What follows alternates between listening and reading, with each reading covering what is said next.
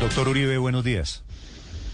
Muy buenos días, Néstor. Un saludo para usted y para todos los oyentes de Mañanas Blue. Miguel Uribe es candidato al Senado y esta mañana presentó una demanda contra el POT de la alcaldesa Claudia López. Miguel Uribe, que había dicho que desde el Senado le iba a hacer oposición a Claudia López, está comenzando esa oposición, me parece, desde antes de llegar al Senado. ¿Por qué, doctor Uribe? Eh, Néstor, yo conozco bien la discusión de ordenamiento territorial desde de Bogotá, desde que fui ponente del plan de ordenamiento de Gustavo Petro en el 2013.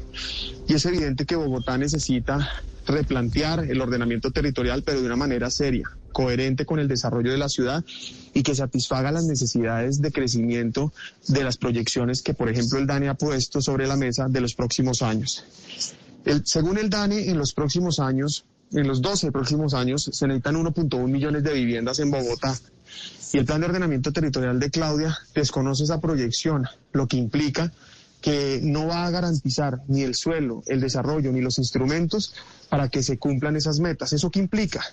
que las personas que no tengan la posibilidad de tener vivienda en Bogotá o llegan y hacen ocupaciones informales o se desplazan a la sabana, que es realmente lo que va a suceder. El plan de ordenamiento territorial de Claudia primero va a generar una burbuja de precios ahuyentando a los ciudadanos. Ya se desplomó en 45% el lanzamiento de vivienda nuevo en Bogotá con tan solo dos meses después de expedido el plan de ordenamiento. Va a imponer un costo ambiental gigantesco por el desplazamiento en vehículo particular de la sabana a Bogotá y además desconoce la planeación. Sus objeciones, doctor Uribe, ¿son de forma o de fondo? Son las dos, las dos. Primero, Primero, el costo social, económico y ambiental. Y entonces lo que hemos visto es que este, además este, este eh, POT fue expedido arbitrariamente por decreto porque la alcaldesa no tenía la competencia para hacerlo en esto. Entonces, hoy la demanda que he presentado es una demanda que demuestra que Claudia López no tiene la competencia legal porque básicamente no se cumplió el término establecido para la discusión en el Consejo que además era necesario precisamente para evaluar todas estas inconsistencias e irregularidades. Primero, el Consejo, de acuerdo a la Ley 388 del 98 y 810 del 2003, tiene, 90 días para estudiar el plan de ordenamiento pero desafortunadamente solo pudo destinar 42 días para el estudio del plan de ordenamiento territorial porque los otros 48 días fueron utilizados para decidir recusaciones e impedimentos. Más de 158 impedimentos y recusaciones fueron presentadas como estrategia dilatoria para evitar la discusión.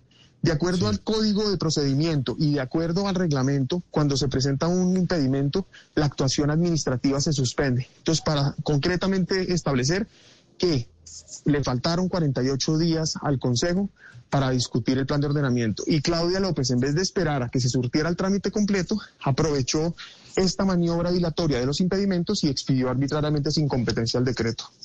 Sí, pero precisamente por lo que es que hay una discusión jurídica, doctor Uribe, quienes sostienen que precisamente por lo que no se discutió es que ella lo podía sacar, porque distinto sería, y corríjame usted, pero es la tesis que yo he oído, que lo hayan negado y ella lo haya sacado por decreto.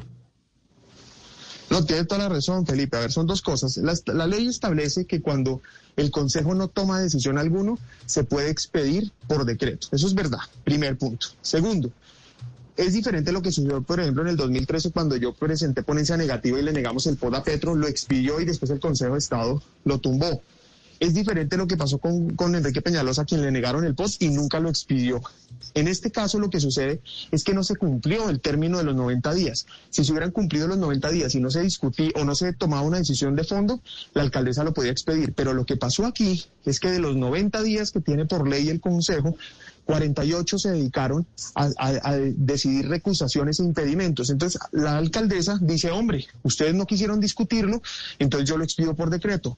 Pero resulta que la ley establece que cuando eh, los impedimentos y las recusaciones toman tiempo en, el, en la actuación administrativa, la misma se suspende. Entonces, lo que estamos alegando aquí es que todavía quedaba tiempo para ser discutido. Y Claudia López se anticipó y lo expidió por decreto en un momento en el que no le correspondía. Entonces le, quedan le quedaban 48 días al Consejo para discutir el, plan de ordenamiento. Ahora, Felipe, una cosa fundamental, es obvio que mientras se discuten impedimentos no se puede discutir el plan de ordenamiento, porque si eso se llegara a hacer, el concejal que discuta el plan de ordenamiento en, mientras, se, mientras se resuelve un impedimento podría estar sujeto a una pérdida de investidura.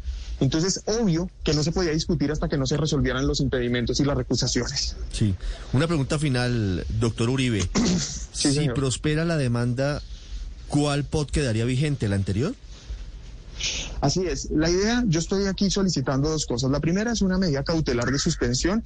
Eso implica rápidamente sacar del ordenamiento o suspender del ordenamiento jurídico el decreto 555 del 2021, que es el plan de ordenamiento de Claudia López, para evitar los costos sociales, económicos y ambientales que ya yo decía y que hoy ya se están manifestando, por ejemplo, con la reducción del casi 50% del lanzamiento de vivienda nueva en Bogotá.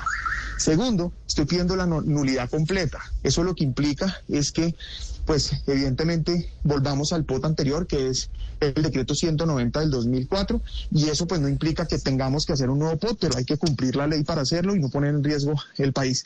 Y un tercer tema fundamental, vamos a dejar un precedente judicial muy importante para las discusiones del plan de ordenamiento territorial de todo el país, porque Néstor, Felipe, imagínense ustedes por un segundo todos los planes de ordenamiento van a tener este problema de ahora en adelante, porque entonces es muy fácil es, es, muy fácil arrancar el problema, arrancar entonces con recusaciones y impedimentos y evitar que se dé la discusión. Si nosotros dejamos sentado que las recusaciones e impedimentos no pueden distraer la discusión de fondo de los planes de ordenamiento, vamos a hacerle un favor a la discusión de ordenamiento territorial del país. ¿La demanda usted la presentó ante quién? ¿Ante qué juez?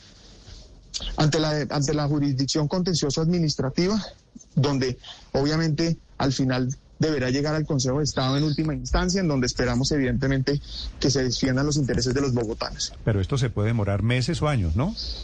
No, la, la medida cautelar muy rápidamente puede puede prosperar.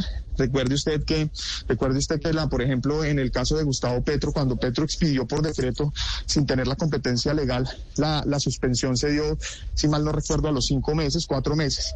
Ya, ya, ya el juicio de fondo, la decisión de fondo puede tomarse más tiempo, pero es muy importante tomar una decisión de medida cautelar para generar seguridad jurídica. Doctor Uribe, gracias. A usted muchas gracias, Néstor. Buen día. Desde su candidatura al Senado también presentando denuncia contra este POT de la alcaldesa Claudia López. Estás escuchando Blue Radio.